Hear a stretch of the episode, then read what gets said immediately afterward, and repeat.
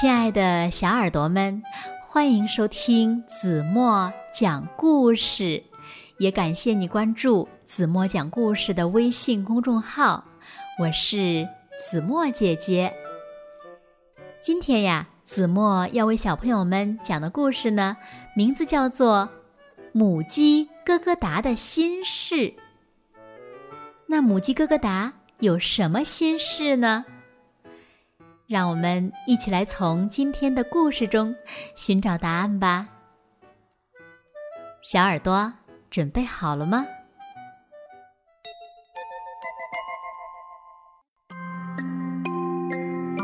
母鸡咯咯哒每天下一个蛋，下了蛋呢，它就会唱一首歌。那首歌呀是这样唱的：咯咯哒，咯咯哒。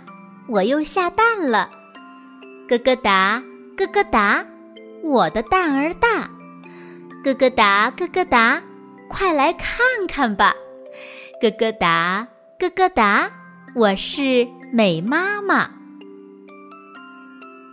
本来呀，母鸡咯咯哒一直都是快乐的，可是有一天，它忽然有了心事。原来呀，都是新搬来的邻居杨先生的一句话，让他再也快乐不起来了。杨先生是听到母鸡咯咯达的歌声才探出脑袋来的，他惊讶的叫道：“哎呀，你唱的好极了，可你的样子比起公鸡先生来，真是差远了。”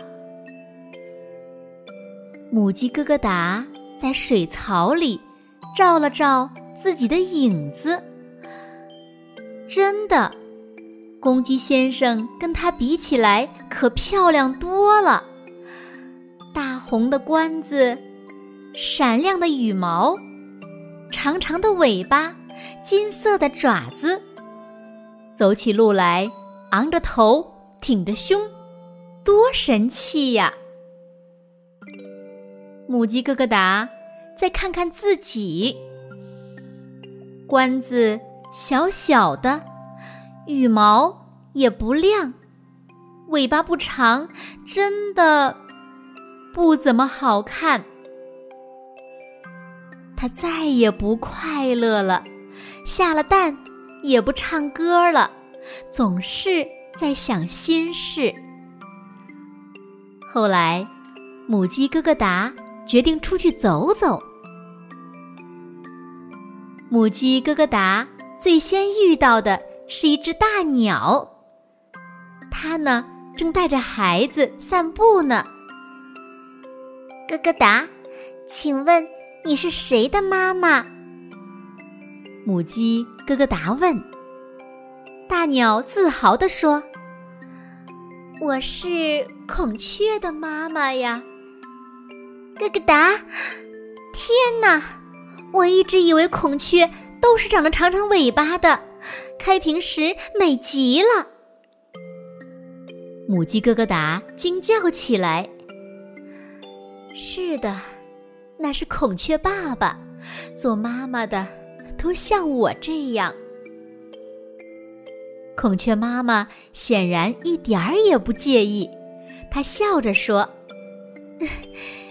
做妈妈多幸福，那点美丽算什么呢？母鸡咯咯达想了想，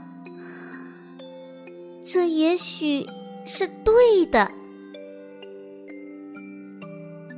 这一次，它遇到了一只没有脚的梅花鹿。咯咯达，嗨，你怎么有点怪怪的？你的脚呢？弄丢了吗？母鸡咯咯达问。没有啊，我们母鹿就是这样的。哼。那只梅花鹿笑着回答：“咯咯达，真是奇怪，我一直以为所有的鹿都长得树杈呢，那多神气呀！”母鸡咯咯达再次惊叫。母鹿摇摇头说：“ 那只是公鹿们用来打架决斗的武器罢了。”原来是这样呀！母鸡咯咯达明白了。第三次，他遇到了一只大猫，它正带着小猫玩儿。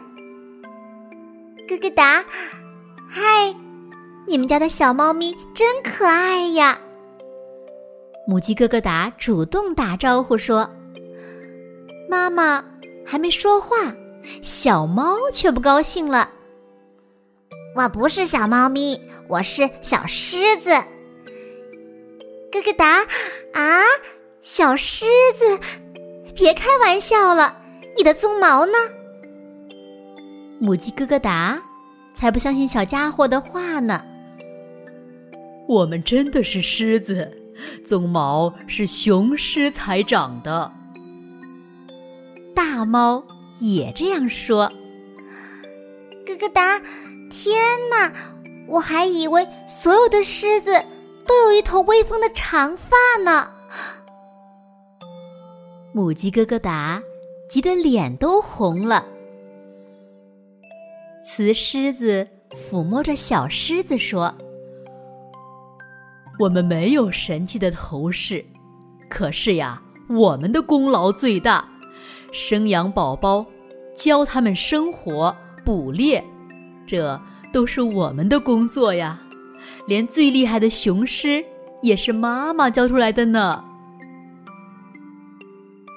母鸡咯咯达突然觉得做妈妈很自豪、很幸福，它要赶快回去做一个鸡妈妈，去照顾自己的蛋宝宝，让它们成为小鸡宝宝，有漂亮的小公鸡，也有能干的小母鸡。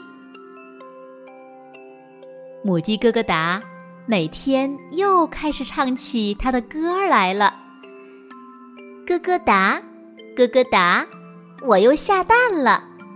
咯咯哒，咯咯哒，我的蛋儿大。咯咯哒，咯咯哒，快来看看吧。咯咯哒，咯咯哒，我是美妈妈。杨先生到现在。还不明白，这只看起来并不漂亮的母鸡，为什么每天都这么快乐呢？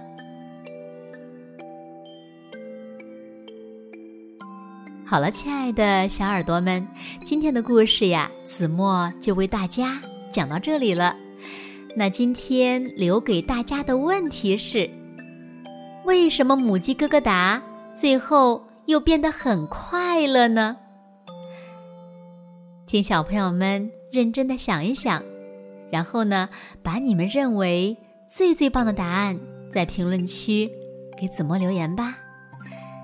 今天的问题呢，需要小朋友们认真的想一想，看一看谁是一个最爱动脑筋的孩子。好了，那今天就到这里吧。明天晚上八点半。再见喽！现在睡觉时间到了，请小朋友们轻轻的闭上眼睛，一起进入甜蜜的梦乡了。完了。